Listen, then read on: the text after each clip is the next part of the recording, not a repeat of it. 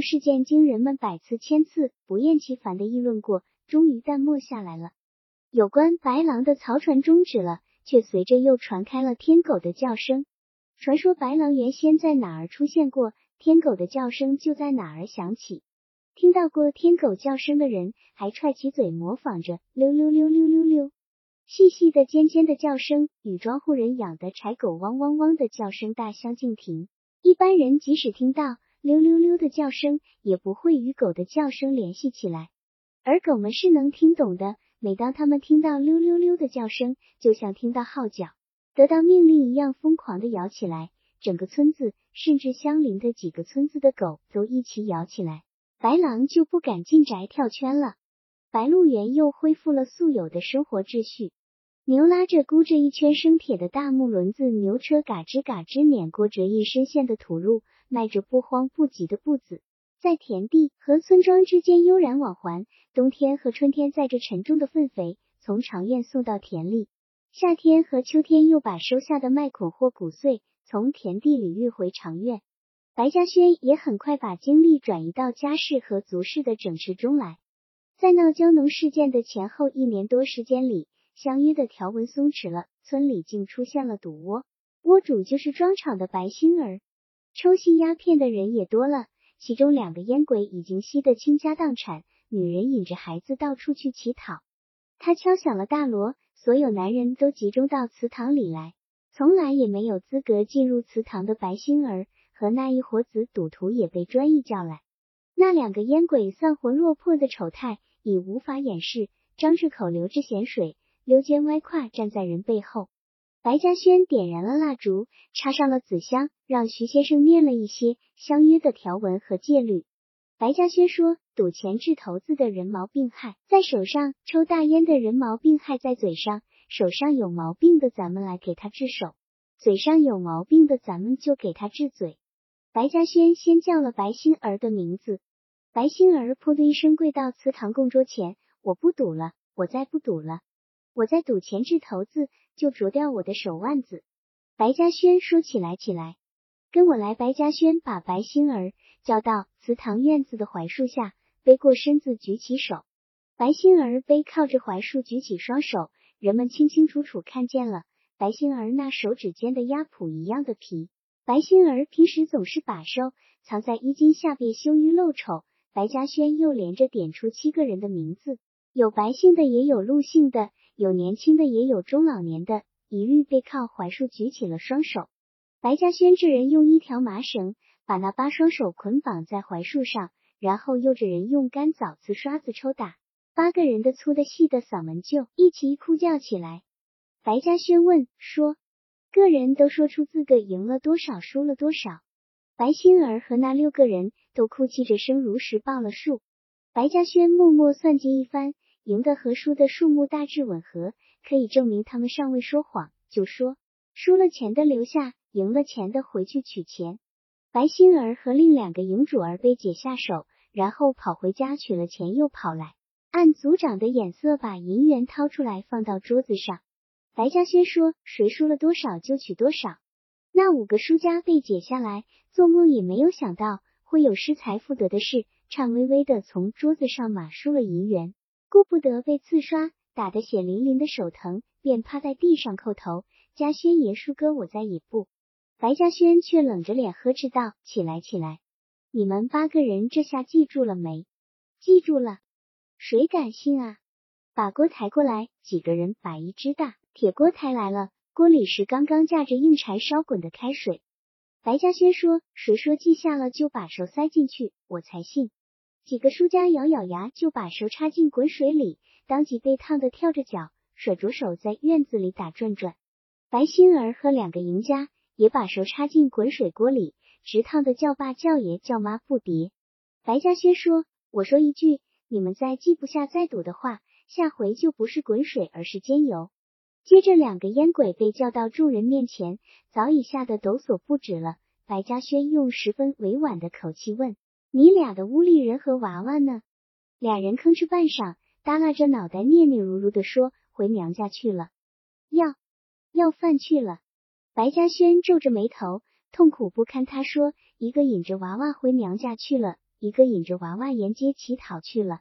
你俩想想，一个出嫁的女人引着娃娃回娘家混饭吃是啥味气？一个年轻女人引着娃娃日里蹭人家门框，夜里睡庙台子是啥味气？白嘉轩说到这儿，已经动心伤情，眼角润湿，声音哽咽了。众人鸦雀无声，有软心肠的人也开始抽泣抹泪。白嘉轩说：“我已经着人把你俩的女人和娃娃找回来了。”你们来，众人吃惊的看见两个年龄相差不多的女人拖着儿女从徐先生的居室里出来了，羞愧的站在众人面前。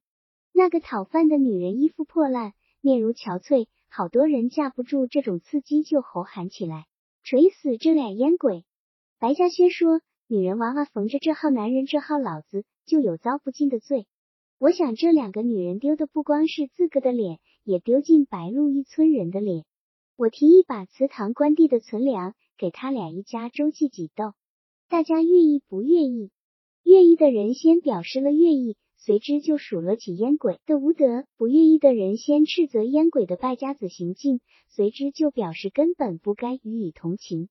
但究竟是人数不多，两个烟鬼羞愧难当，无地自容，跪趴在众人面前抬不起头，喊说：“族长，你用枣子刷子抽我这号不要脸的东西！”我再要是抽大烟，你就把我下油锅。烟鬼们无以数计的丢脸丧德的传闻，使他根本不相信这些誓言。他还没听说过有哪一个烟鬼不是强迫，而是自觉戒掉了这恶习的。他立时变了脸。我刚才说了，你俩的毛病还在嘴上，得治嘴。我给你俩买下一副良药，专治大烟瘾。端来，什么良药尚未端进门来。一股令人窒息的恶臭已经传进祠堂院庭，众人哗然。是屎啊！后来，两个烟鬼果然戒了大烟，也在白鹿村留下了久传不衰的笑柄。一个连阴雨天的后晌，雨住天开云，缝里卸下一抹羞怯的阳光，洒在湿度炫的屋瓦上，令人心胸舒畅了些。白嘉轩把木头泥基绑上脚，就出了街门。街巷里的泥浆埋没了泥基的木腿。他小心的走过去，背着手走到镇上的中医堂门口，就脱下了泥基。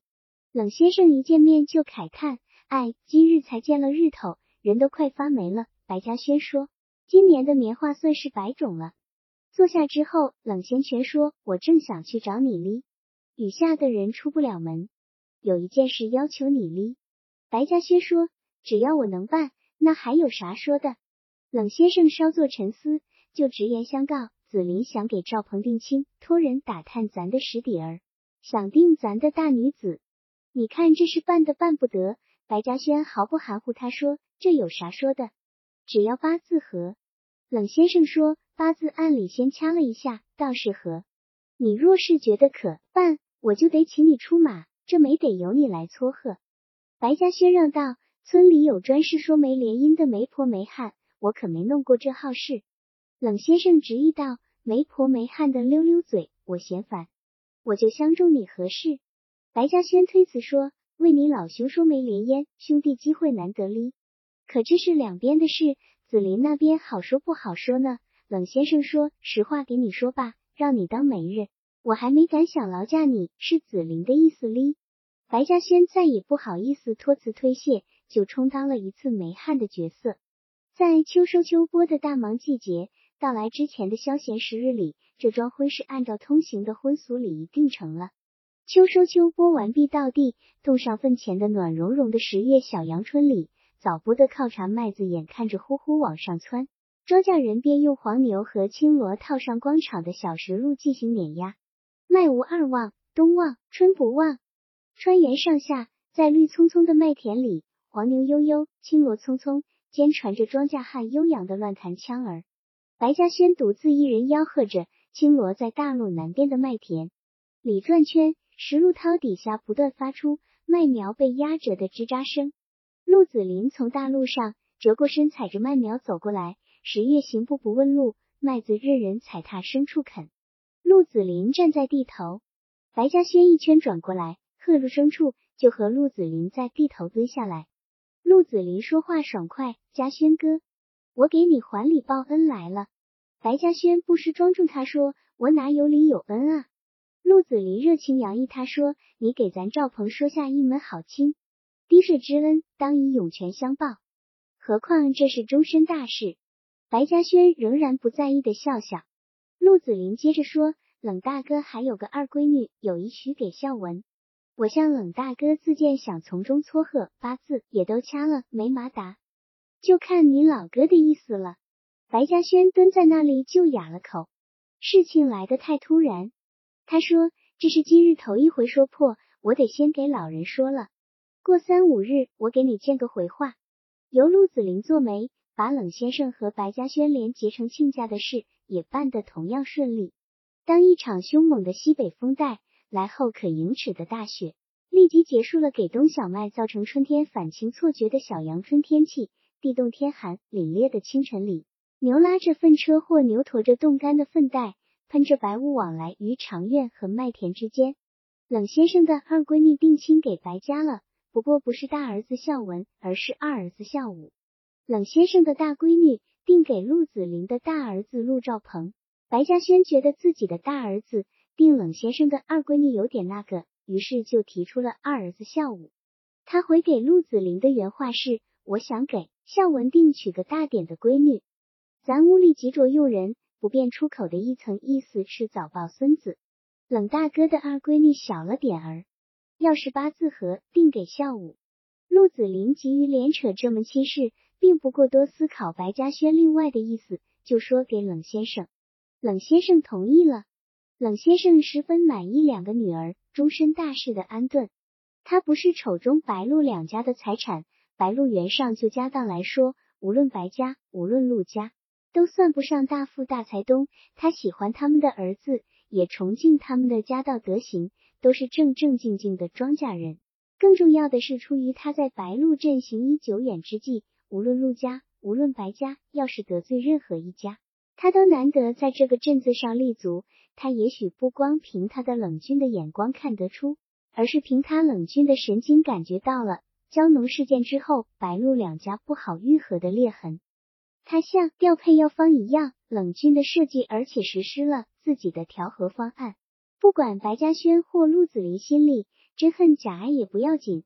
哪怕维持一种表面的和谐亲密也是好的。当两宗亲事完成以后，冷先生在一个冬夜订了菜，温了酒，请来了两个亲家，以少有的热情和感慨说：“不结亲是两家，结了亲是一家。我这人话短言缺，又不会拐弯。日后咱们无论谁火谁有啥成见，都当面说清，不许窝在肚里。我是冠面条言，有言言在先。我们三人。”我长几岁，权且充个大货，说几句老话。我看白鹿村缺不了嘉轩地，也缺不得紫林地。你俩人捏合好一好摆好。我是亲抚你们两家人的品行，可不是徒弟多房宽牛高马大。白鹿原上只有一个人一村庄，甭忘了是县令亲自写的栽的碑。于是由江农事件造成的白嘉轩和陆子霖之间的芥蒂，不说化解。总之是被他们自觉自愿的深深的掩藏起来了。其实俩人都需要维持这种局面。交上腊月，县长何德志骑着马上了白鹿原，专程来拜会白嘉轩。自然由白鹿仓总乡约田福贤和第一保障所乡约陆子霖引路作陪。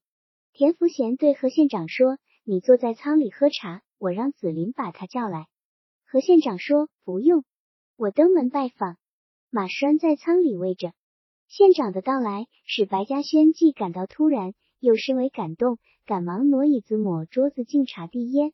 何县长站在祭祀白家祖宗的桌子前打工作揖，然后坐下。这个举动使白嘉轩改变了对这个穿一身猴里猴气制服的县长的初步印象。县长戴一顶藏青色礼帽，方脸，天庭饱满，短而直的鼻梁儿，不厚不薄，恰到好处的嘴唇，和蔼而又自信。白嘉轩瞅着县长，心里不无遗憾。要是穿上七品官服，就会更气魄，更像个县令了。可惜他却穿着一身猴里猴气的制服。何县长说：“白先生，我想聘请你出任本县参议会的议员。”白嘉轩头一回听到这个新名词，一时弄不清含义，又不好意思问，因而也不便表示同意或拒绝。但他几乎肯定猜断那是一个官衔，就说：“嘉轩越学为好人。”自重自根而实，自仿自知而一，不愿也不会做官。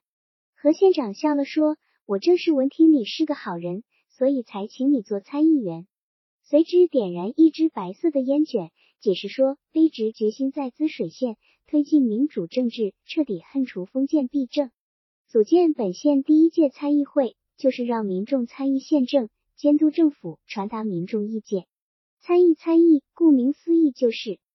白嘉轩还是听不明白什么民主，什么封建，什么政治，什么民众，什么意见，这些新名词堆砌起来，他愈加含糊。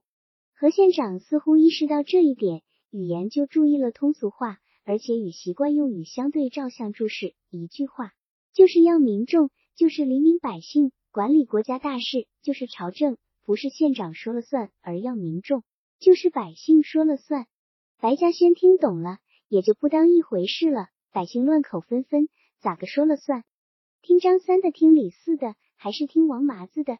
张三说种筹些好。李四说种稀点儿好，王麻子说愁了稀了随便种。你说听谁的？按谁说的下种子？古人说家有千口，主事一人吗？何县长很感兴趣，他说谁说的有道理就按谁说的办。主事的家长要是个不懂种庄稼的外行，或者就是个不务正业的二流子，你还能让他主千口之家的家事吗？封建弊政的关键就在这里。登基一个开明皇帝能兴几年，传给一个昏君就失丢江山，百姓跟着遭殃。反正以后的革命政府推进民主政治的核心正在于此，上至总统总督，下至鄙人在内，民众相信你就选举你，不相信你就罢免你。白嘉轩起先惊奇的听着，随之就又不当一回事了。我的天，越说越远，越没个边儿了。何县长仍然认真，他说：“白先生不相信这不要紧，将来的事实会证明我的话。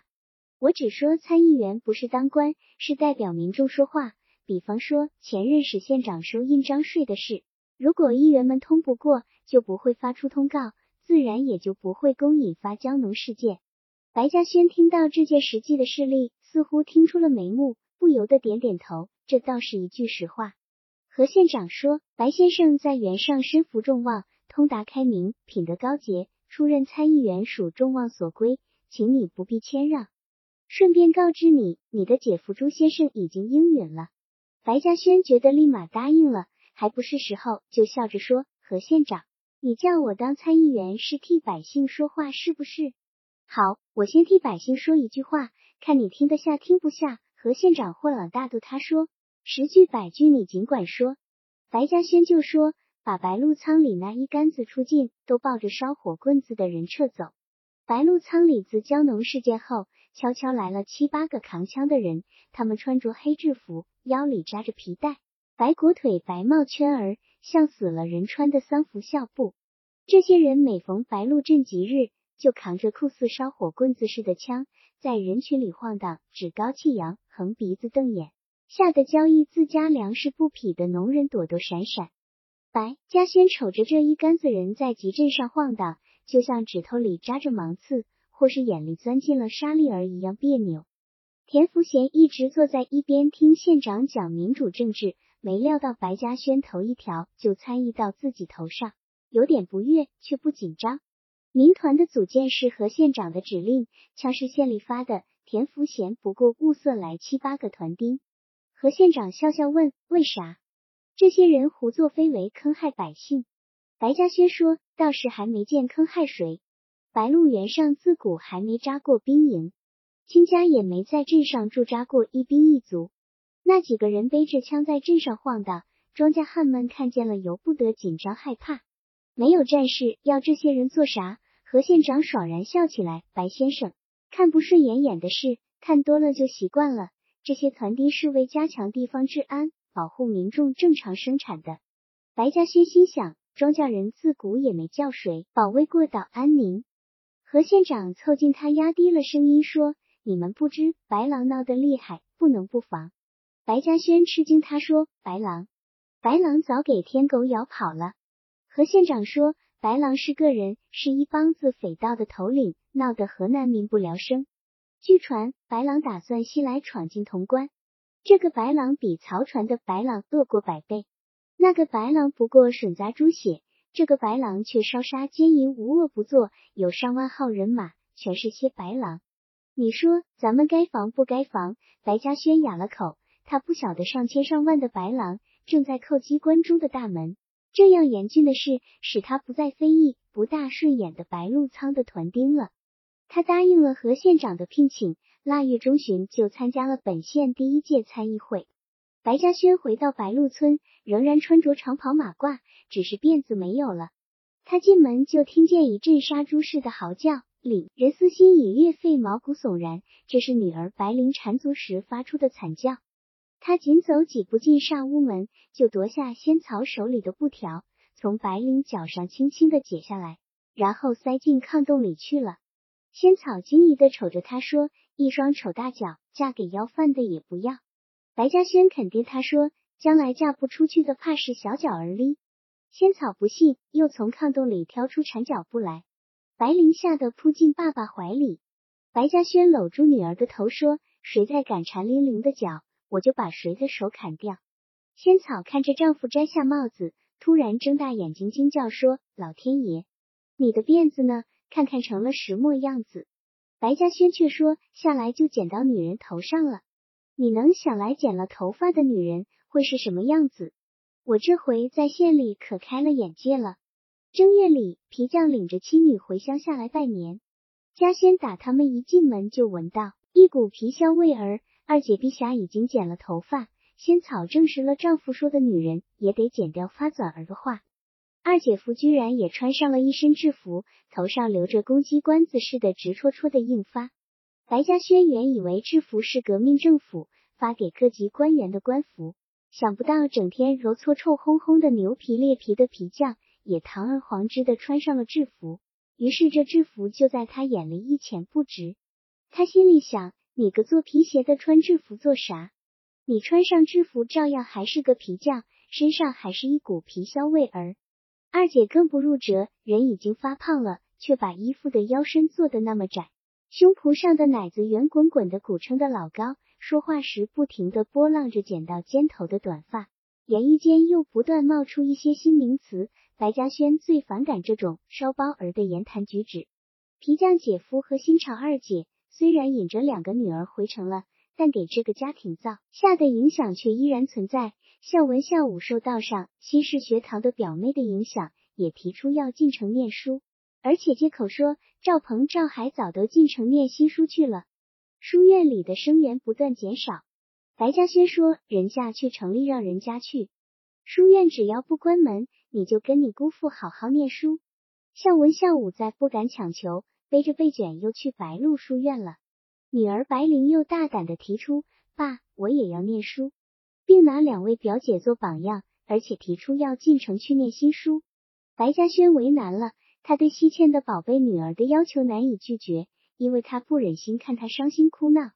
玲玲长得太叫人心疼了，细嫩的皮肤，聪明稚气的两只忽闪水灵的大眼，胖乎乎的手腕，有多招人喜爱。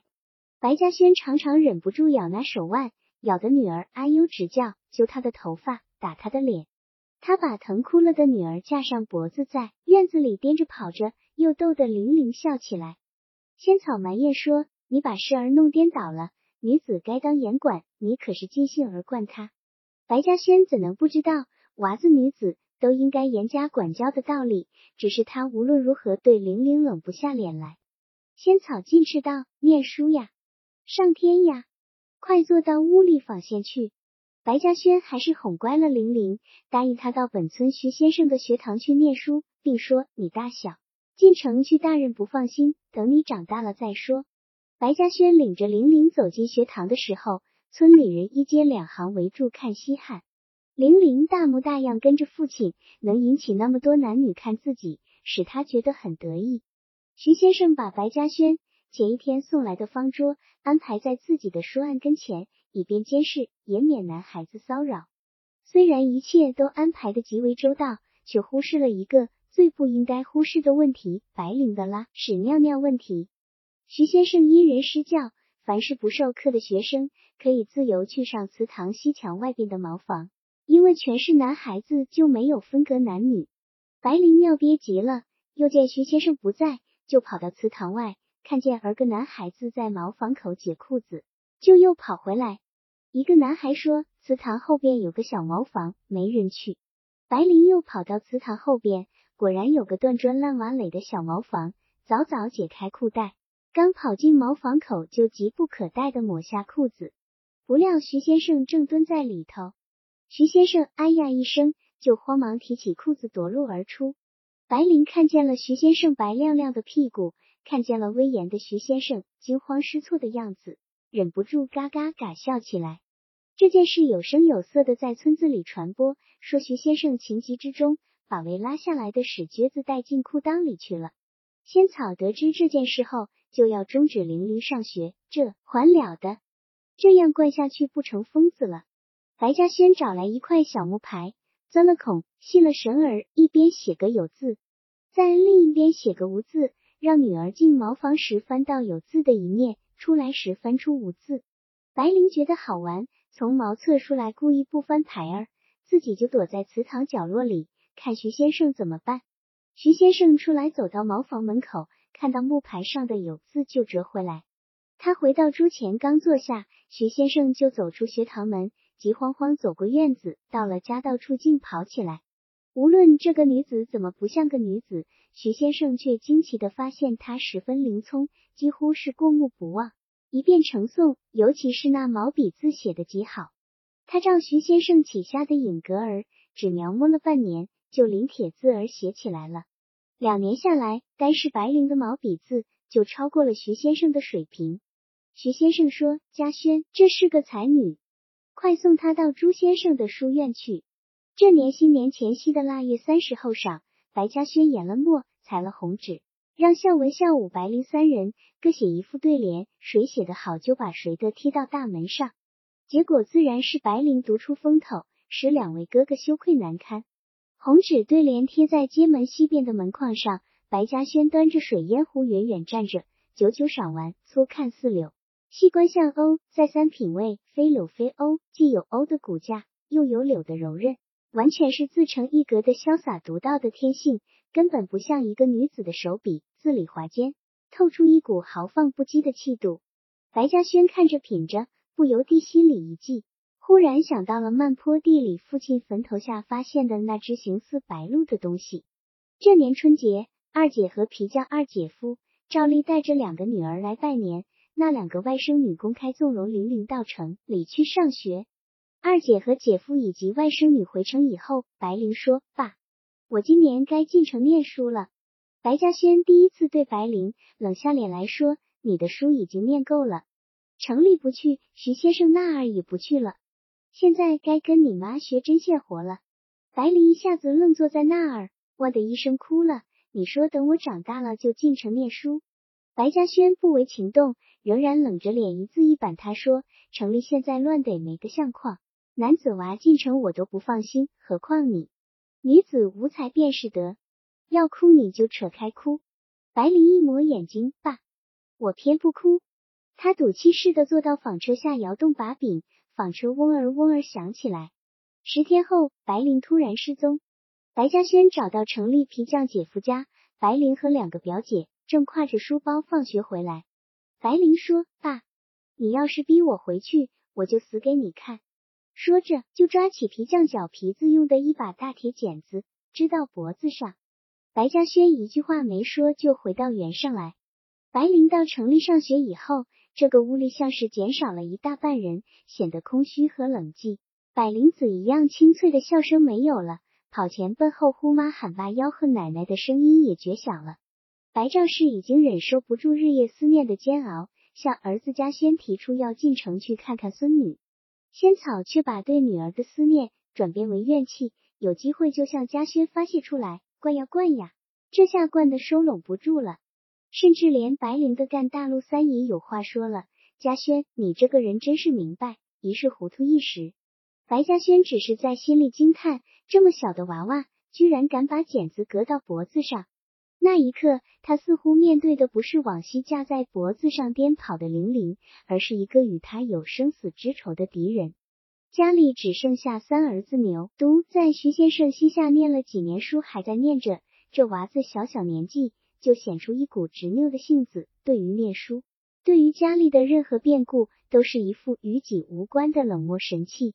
他对妹妹出走的事无动于衷，这时母亲仙草一瞅见他就忍不住发火。他对女儿越轨行为的气恼和对他的思念，在牛犊脸上得不到任何呼应。他甚至怀疑阿婆那一撮干艾叶子烧坏了牛犊的某一道要紧的穴窍，落下了一个傻瓜呆子。白嘉轩也留心观察牛犊的行为举止，发现这娃子对谁都不大亲近，既不任性的要什么，也不拒绝别人要他做什么。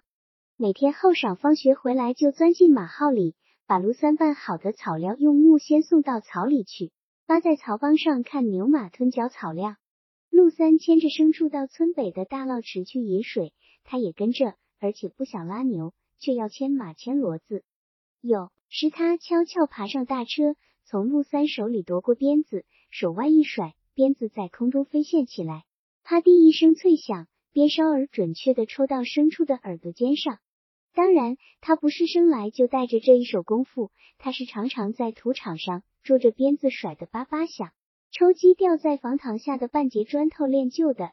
白嘉轩几次从他手里夺下鞭子，让他回屋里去背书，他不恼也不怯，样样的走出马号。可第二天后晌又来了，白嘉轩气恼他说：“生就的庄稼胚子。”牛犊对牲畜的爱抚，使陆三也对他产生了不可抗拒的亲近感。甚至想，如果不是给白灵，而是给牛犊做个干大，倒是不错。他讨厌那个被主人一家都宠惯着的女子。他首先发觉这个女子和这个家庭的不和谐。那女子有时跑进马号来，一扑就趴上陆三的脊背，喊着干大干大。陆三蹲在地上捡粮食里的土粒和石子儿，一任他爬着，勉强的应着。有一回下雨天，白灵圈在屋里玩的腻了。又跑进马号来，惊奇的叫起来：“干大干大！你看那是啥东西？”陆三以为蛇呀、老鼠呀、青蛙跑溜进来，看来看去什么东西也没有，就问：“啥呀，在哪儿？”白灵用手一指，骡子肚子底下掉的那是啥东西？陆三不由得哦了一声，身上竟奇怪的不自在起来。瞅见骡子后裆里吊着的黑默默的丑陋而又无用的东西。随口就想出一句哄骗女子的话：“呜，那是尾巴。”白灵追住问：“骡子咋就长两条尾巴？”陆三说：“就长两条，要不怎么是骡子？”白灵仍追问不休：“骡子长那么多尾巴做啥？”陆三已经理屈词穷：“长尾巴是打蛇赢的。”白灵忽然拍着手叫起来：“哎呀，干大，你看那条尾巴缩到骡子肚子里去了！”陆三神经紧绷。把白灵哄着扶出门，骡子怕人看，把尾巴藏起来了。快回屋去，干大要捡粮食上磨子哩。白灵走了，陆三长长吁出一口气，头上已经冒出虚汗来了，不由得自言自语：要是我的亲生女子，早一巴掌抽上了，叫你胡问乱问。白灵自行进城的举动，似乎验证了陆三早就顶料着的危险，而不难卜算的更大的危险还在后头。他甚至替白嘉轩着急，直言不讳。他说：“城里而今乱得没个样样儿，咋能让个女子去？”正月十五晚上，陆三回到自家小院，把买来的猴儿气蜡点燃，在前门、后门、窗台、水道口、院子四角都插上了，屋里院里一片光明。女人把油炸果子端出来，一家四口坐在火炕上，咔嚓咔嚓咬着嚼着。陆三似乎心情很好。对儿子黑娃咬文嚼字起来，子长十五伯父指黑娃，你今年交上十七岁了。黑娃打断父亲的话，我今年出门熬活呀，我早都盼着哩。我给我妈已经说好了。陆三仰起头瞪了儿子一眼，说话太快，记住，无论到哪儿，无论跟谁说话，要想一句说一句，不准抢话说，没规矩。黑娃早已辍学。他在徐先生门下算不得好学生，却也认下不少字，也能拨拉儿下算盘珠儿了。辍学后继续给白家割草，早晨和后晌背一大笼青草送回马号。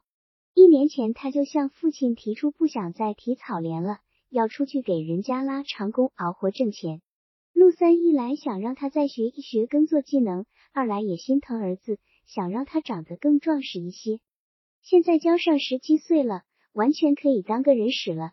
他自己是十五岁就出门给财东当全套长工的。陆三说：“黑娃，爸说你听着，你到家轩叔家去熬活，爸回咱家来，忙时做咱家的活儿，闲时出去打零工。即便找不下零工干，爸还有打土坯的本事。爸，打土坯累死人，你不能再干了。”黑娃说：“你就在白家干你的，我出远门熬活吧。”陆三说：“你出远门到哪达？”黑娃说到渭河北边，家道叔就在那边熬活。家道叔说那边大财东村村都有，不像咱原上尽是小财东。家道叔愿意给我寻个主儿家。你看你不懂规矩，这么大的事先不跟我说，就自拿主意了。犯上。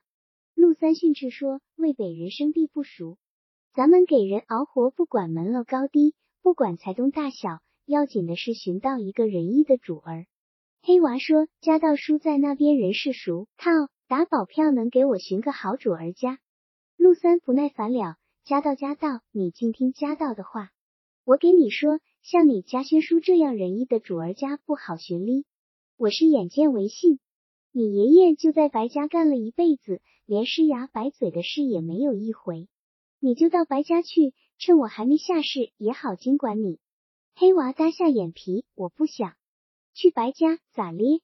这话咋说？陆三也睁大眼，白家没亏待我，也没亏待你吗？你割草给你麦子犁吗？黑娃说，我不是说亏待不亏待谁的事。陆三追着问，那你为啥不去白家？黑娃踹口不语。陆三又耐心的交底说：“白家人老几辈儿都是仁义居家，人家的长工也不是随便雇的。”黑娃说：“我没说家轩叔不好不仁义，我还记着家轩叔给我出钱让我念书，我还记着你不要我念了，家轩叔拉着我的手送到学堂。对对对，这就对吗？”